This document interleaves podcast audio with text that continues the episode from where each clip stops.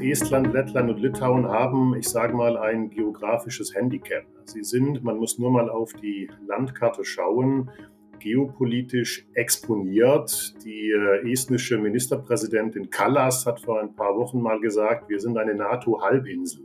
Das sind keine Länder mit einer strategischen Tiefe, wo ich viel militärisches Material auch äh, aufbauen kann und viel entgegensetzen kann. Insofern ist diese Annahme, dass diese Staaten ziemlich schnell bei einer Aggression überrannt werden könnten, äh, naheliegend.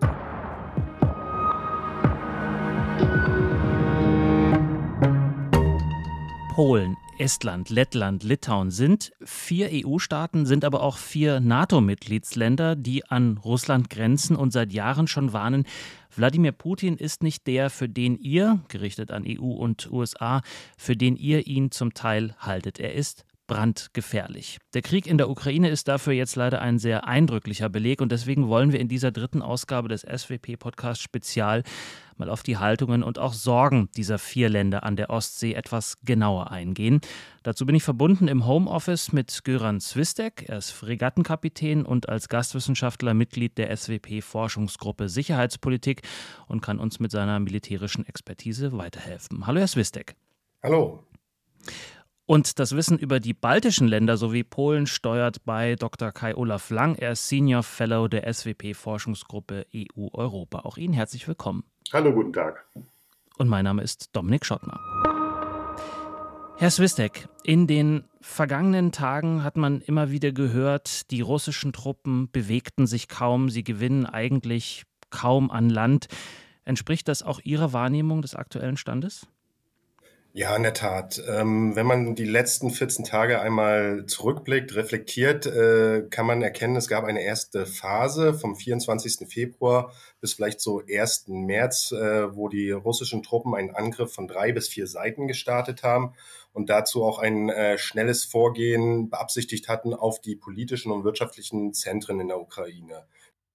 Ziemlich schnell hat man gemerkt, dass der Widerstand der ukrainischen äh, Streitkräfte hoch war, dass sie gut vorbereitet waren, diese Situation auch antizipiert haben und dass unter Einbeziehung auch verschiedenster Maßnahmen wie Witterung, äh, wie Straßenverhältnisse, Geografie, äh, wie Nachversorgung die russischen Streitkräfte nicht so vormarschiert sind äh, oder vorangestoßen sind, wie sie es wollten und diese Zentren nicht so schnell eingenommen haben. Dementsprechend hat man jetzt so eine zweite Phase gesehen, wo man sich konzentriert, äh, etwas brutaler, würde ich mal sagen, äh, rücksichtsloser auf diese äh, Zentren zu wirken, insbesondere gerade den äh, Umkreis auch von Kiew, aber auch äh, Kharkiv, äh, Mariupol sind zu nennen, ähm, wo man Städte belagert, äh, versucht zu umkreisen und auch in, in die Städte hinein wirkt, dabei auch unter Einbeziehung von zivilen Objekten, die getroffen werden. Ähm, mhm. Wenn ich da kurz einhaken darf, Herr Süstig, ähm, die letzte Meldung ging, ähm, eine Geburtsklinik in Mariupol wurde getroffen, eine Kinder- und Geburtsklinik. Das ist ja sehr deutlich ein Schlag gegen eine zivile Einrichtung und äh, damit ein Kriegsverbrechen. Welches Ziel verfolgt das russische Militär damit? Es ist in der Tat ein, ein brutaleres Vorgehen, was am Ende, wenn ich das kurz fasse, dazu führen soll, dass natürlich die, der ukrainische Widerstand gebrochen werden soll, eine Demoralisierung auch der Bevölkerung. Man will eine Situation schaffen, wo das Gefühl dann auch vorherrscht, man ist unterlegen und ergibt sich äh, in diesen Zustand.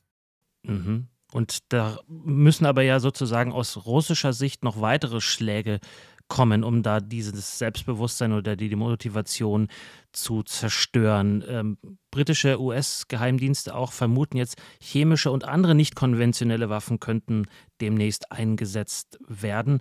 Kennt man vielleicht schon aus Syrien. Ist das sozusagen der schon ein Zeichen der Verzweiflung oder gehört das zu deren Arsenal einfach grundsätzlich dazu?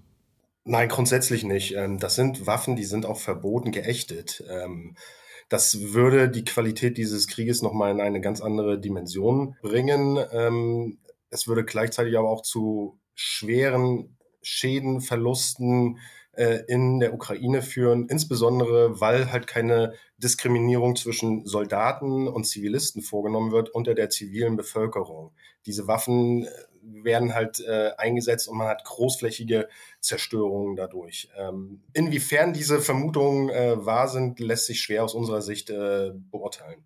Herr Lang, der ukrainische Präsident Zelensky fordert ja schon seit längerer Zeit, eine No-Fly-Zone über seinem Land einzurichten, am besten durchgesetzt von der NATO. Dann gab es ganz kurz mal so eine Art Bewegung da drin. Polen hat der USA angeboten, zwischen 20 und 30 äh, Kampfflugzeuge sowjetischer Bauart zu liefern, die auch ukrainische Pilotinnen und Piloten fliegen können. Die USA haben das abgelehnt, Deutschland ist auch dagegen.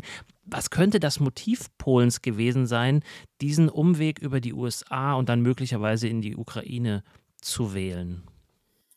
Offensichtlich äh, fühlte man sich äh, von den Amerikanern in eine, eine, Rolle gedrängt, die man nicht spielen wollte.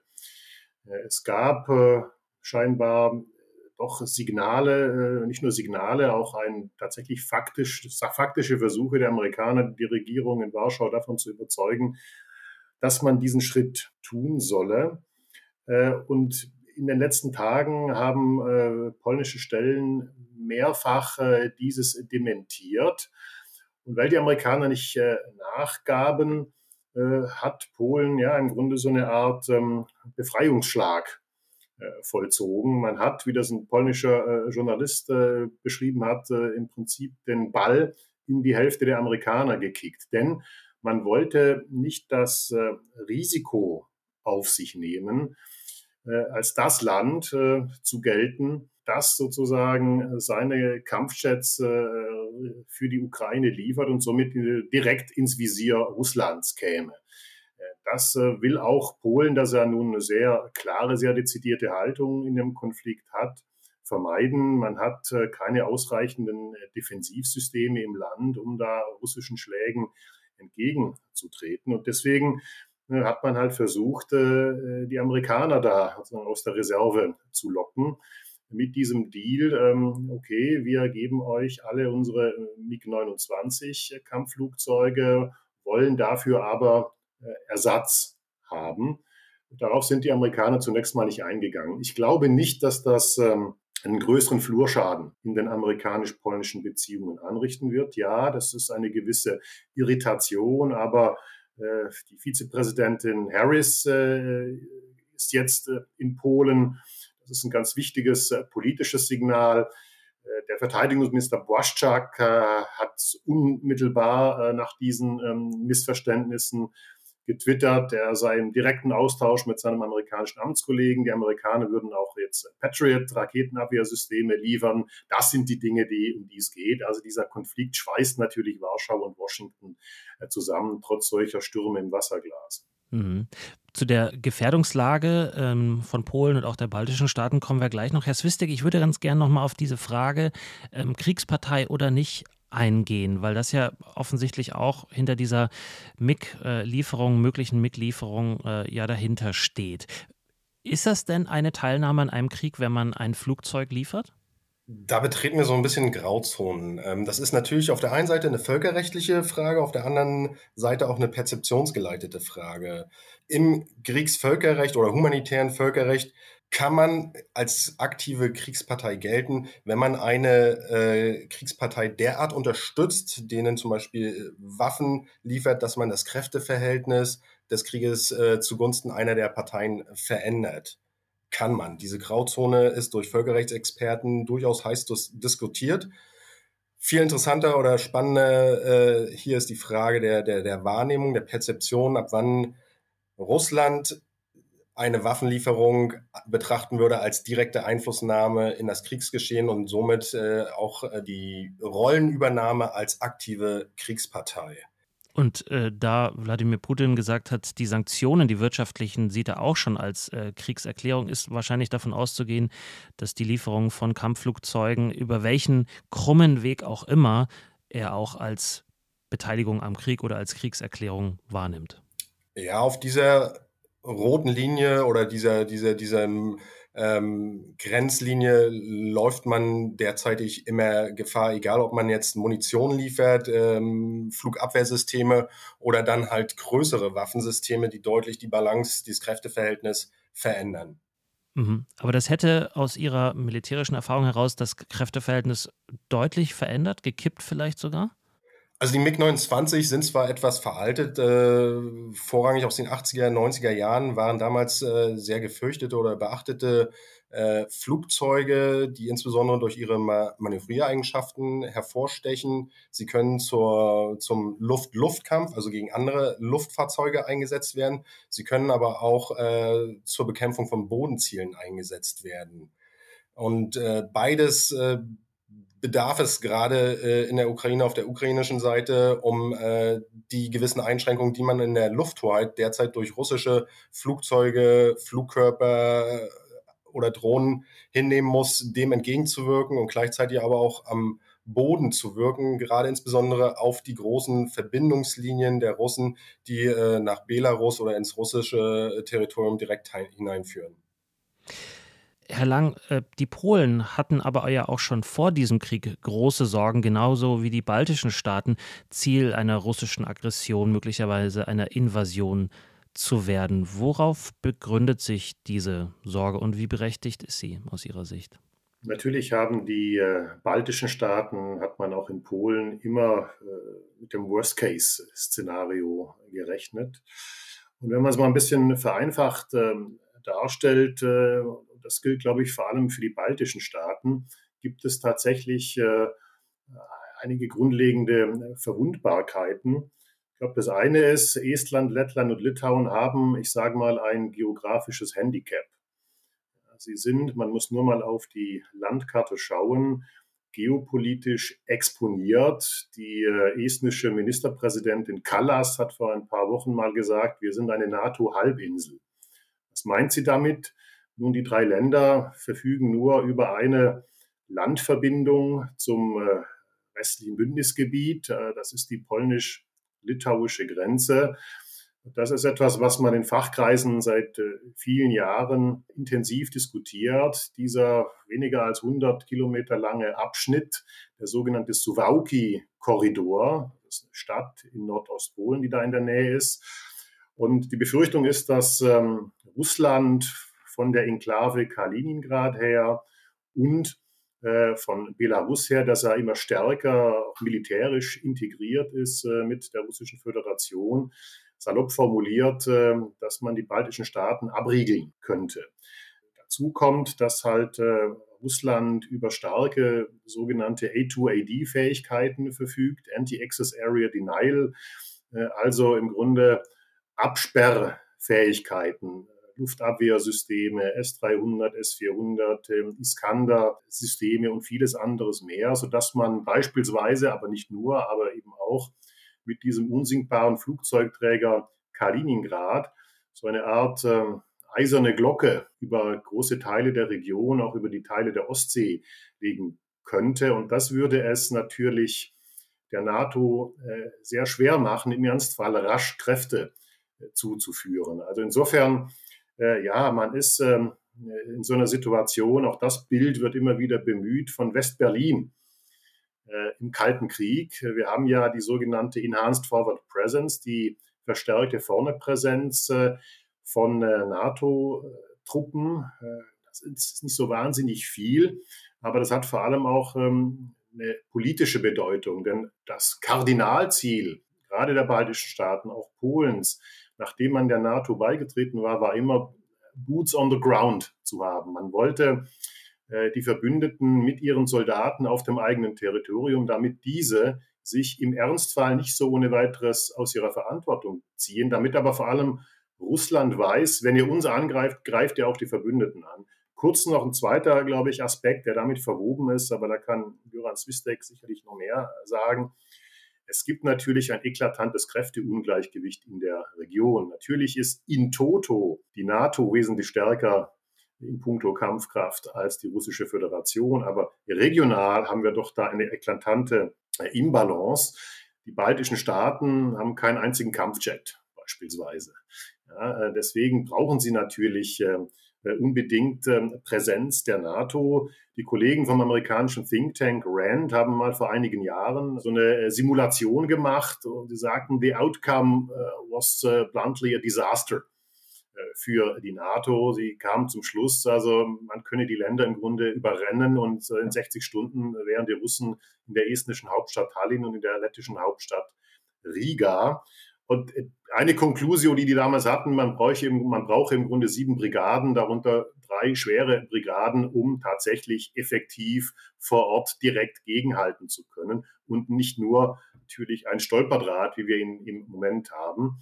Und deswegen ist es natürlich jetzt sehr wichtig, äh, dass sozusagen die NATO hier on the ground mehr macht äh, äh, als das, was bisher sozusagen vor Ort präsent ist. Herr Swistek, Boots on the ground. Wann sind die dort? Wie schnell können die dort sein? Das spielt in der Tat das, was äh, der Kollege Kai-Olaf Lang gerade erzählt hat, alles eine Rolle. Ähm, die Größe der baltischen Staaten, wenn ich da vielleicht nochmal kurz ein, zwei Ausführungen machen darf. Ich kann von der belarussischen Grenze in Litauen innerhalb von dreieinhalb Stunden das ganze Land durchqueren und bin mit dem Kfz äh, an der, am Ostseestrand in Klaipeda. Die Grenze zu Russland, die insbesondere Estland äh, und Lettland haben. Da bin ich auch innerhalb weniger Fahrstunden, ein bis zwei Stunden in den Hauptstädten. Ähm, das sind keine Länder mit einer strategischen Tiefe, wo ich viel militärisches Material auch äh, aufbauen kann und viel entgegensetzen kann. Insofern ist diese Annahme, dass diese Staaten ziemlich schnell bei einer Aggression überrannt werden könnten, äh, naheliegend. Ähm, der Sowalki-Korridor äh, hat eine Bedeutung. Zivil, militärisch ist es äh, der Versorgungskorridor in die baltischen Staaten.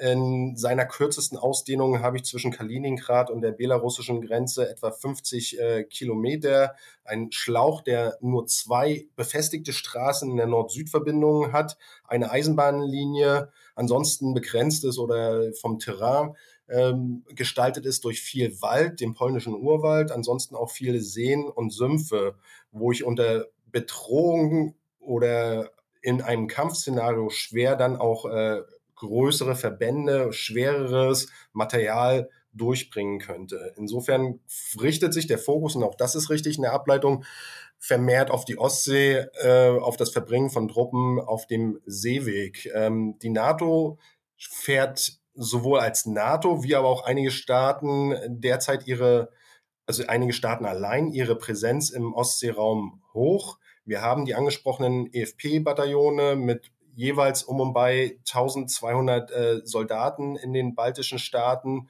Diese Truppenkontingente werden gerade hochgefahren. Deutschland hat weitere 300, 350 Soldaten nach Litauen entsendet. Gleichzeitig werden bilateral von amerikanischer Seite zum Beispiel oder auch von britischer Seite deren Truppenkontingente erhöht. Die Präsenz wird größer und auch auf dem Seeweg, die, der Ostsee, wird die Präsenz der NATO-Streitkräfte höher, aber auch andere Ostseeanrainer wie Schweden und Finnland äh, sind alarmiert und fahren ihre militärischen Fähigkeiten in diesem Raum derzeitig hoch.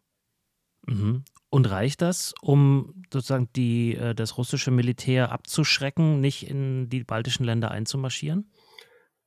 Auch Abschreckung ist ja perzeptionsgeleitet. Ähm, der russischen Seite muss bewusst sein, dass eine Invasion oder eine Verletzung NATO-Gebiets die Antwort der gesamten NATO nach sich zieht.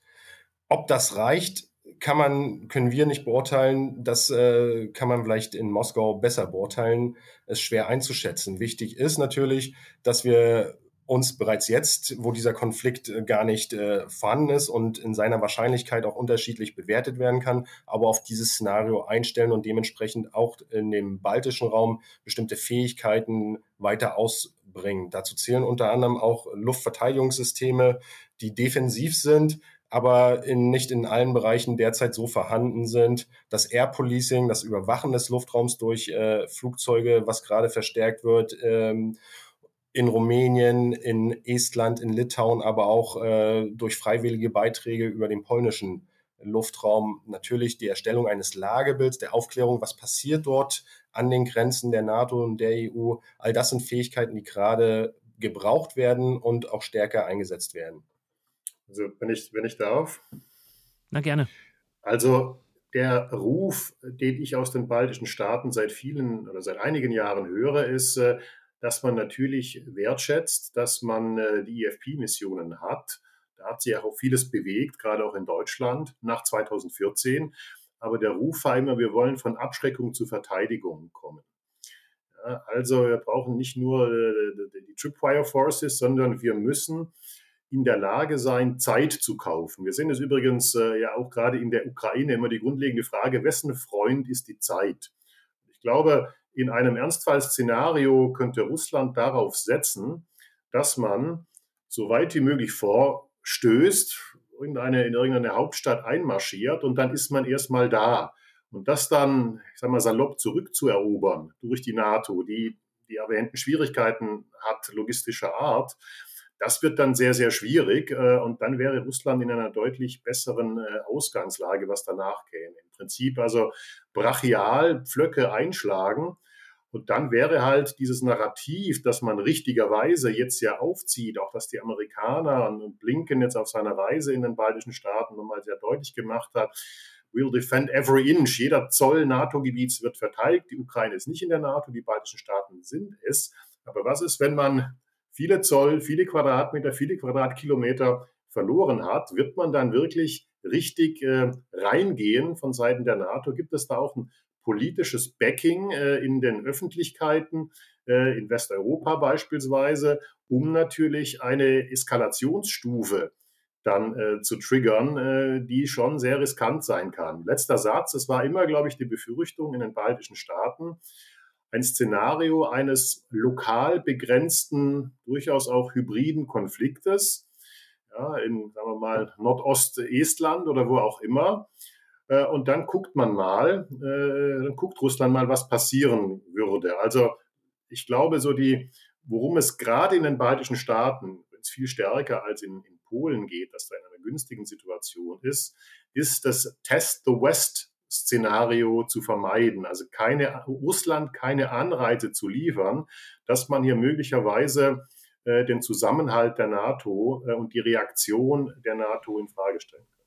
Herr Lang, Sie hatten äh, hybride Kriegsführung angesprochen. Ähm, was genau könnte da in den baltischen Staaten passieren? Die haben ja auch eine nicht übermäßig große, aber eine relevante ähm, Anteil an zum Beispiel russischsprachigen Bürgerinnen und Bürgern mit Verbindungen zu Russland?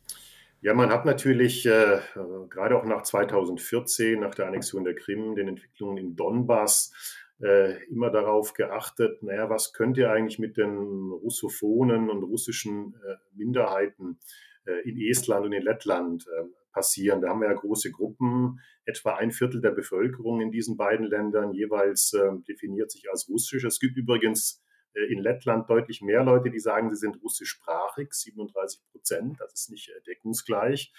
Wir sind konzentriert in den Hauptstädten und im Osten des Landes, in der Narva-Region, äh, in Estland und in Lettgallen, das ist das östliche Lettland. Und jetzt äh, kommen da so ein paar Faktoren zusammen. Äh, ja, das östliche Lettland ist eine strukturschwache Region.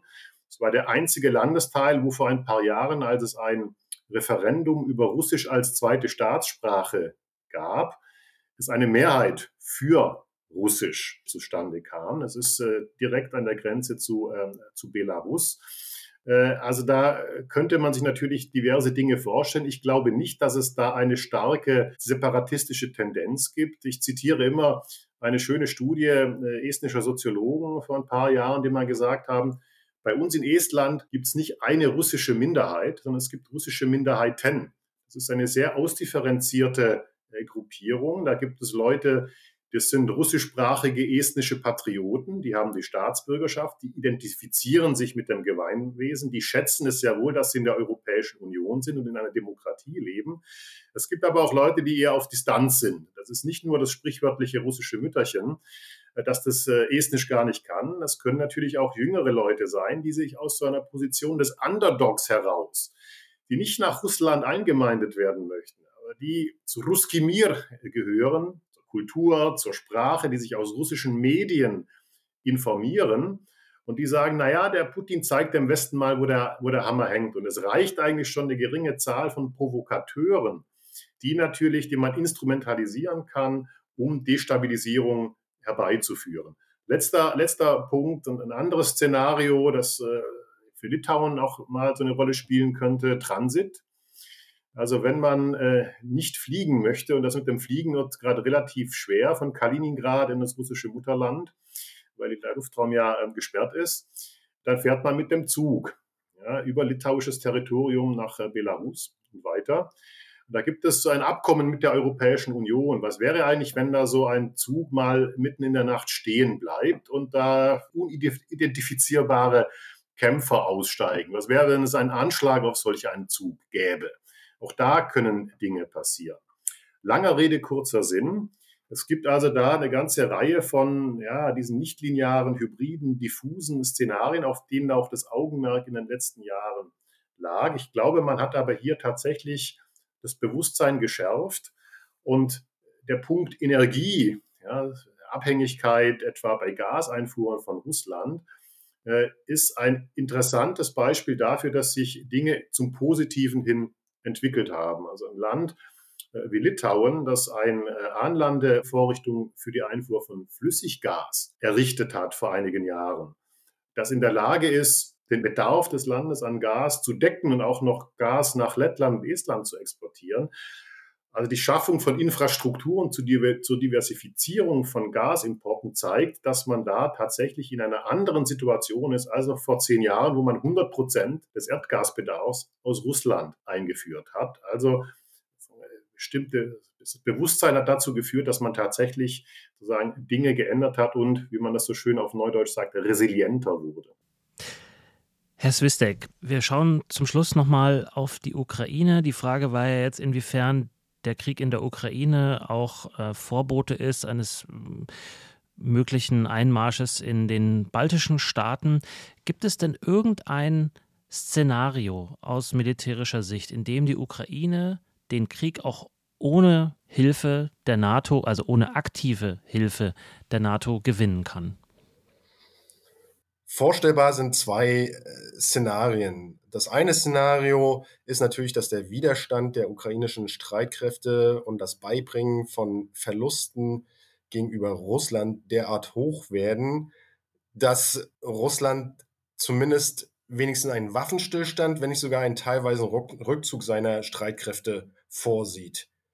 Das andere Szenario, was wahrscheinlich schneller eine Änderung der Situation bringen würde, aber in der Bewertung der Wahrscheinlichkeit eher weiter unten angesiedelt ist, wäre natürlich ein, eine politische Änderung äh, der russischen Ziele durch einen Wechsel der politischen Führung in Russland. Beides sind Szenarien, die sehr hypothetisch sind, weil uns natürlich auch sowohl in Russland wie auch in der Ukraine selber die Informationen am Boden fehlen. Die ukrainischen Streitkräfte tun gut daran, derzeit wenig Informationen über ihre Stärke, über ihre Bewegung, über ihre Ausrüstung äh, und ihre Ziele preiszugeben äh, um den Überraschungseffekt auf ihrer Seite zu haben aus Russland. Das Land ist sehr stark abgeschottet. Wir bekommen relativ wenig äh, verifizierbare Informationen, Indikationen, ja, aber wenig verifizierbare Informationen. Von daher sind das äh, sehr hypothetische Szenarien. Am wahrscheinlichsten das vermuten die meisten Experten, die ich auch aus unserem Umfeld kenne, ist, dass es sich über die nächsten Wochen, Monate weiterhin äh, hinziehen wird mit starken Verlusten auf beiden Seiten, aber auch unter Inkaufnahme starker, schrecklicher Verluste bei der Zivilbevölkerung muss man dazu sagen, während wir aufzeichnen, sitzen im türkischen Antalya gerade die Verhandlungsparteien beider Seiten zusammen unter Vermittlung der Türkei, um möglicherweise auf dem diplomatischen Wege eine Lösung dafür zu gewinnen. Herr Lang, wir hatten vorhin auch kurz Polen äh, angesprochen, ähm, ein Land, das gerade auch hinsichtlich der Aufnahme von Geflüchteten äh, aus der Ukraine eine große Rolle spielt. Kann es eine Schlüsselrolle sein? Für den Ausgang dieses Konflikts? Ja, ich. Dieses Kriegs? Ja, Polen ist natürlich äh, insofern ein Schlüsselland, weil es äh, militärisch, logistisch, aber da, auch da kann Göran Zwistek sicherlich mehr sagen als ich, ein, ein zentrales Hub, eine Drehscheibe ist äh, gerade auch für die Amerikaner, die ja ihre bilaterale Verstärkung in die Nähe von Rzeszów in Südostpolen äh, zunächst mal auch äh, primär gebracht haben. Polen ist natürlich auch, äh, was die humanitäre Seite angeht, äh, ganz wichtig. Also Polen ist ein Land, aus dem Nachschub militärisch wie zivil in die Ukraine geht. Polen ist aber auch ein Land, das äh, Stand jetzt etwa 1,2 Millionen Flüchtlinge aufgenommen hat. Das ist eine sehr erstaunliche, äh, näher hinguckt, vielleicht gar nicht so erstaunliche Entwicklung, weil Polen immer ein Land war, das sehr die, die Fahne der Ukraine hochgehalten hat, wo man ja auch bis jetzt, äh, schon bislang, äh, über eine Million, anderthalb Millionen Menschen aus der Ukraine hatten, die dort arbeiteten und die werden alle absorbiert, sehr stark übrigens durch die Gesellschaft. Die wohnen in polnischen Familien, in ukrainischen Familien in Polen.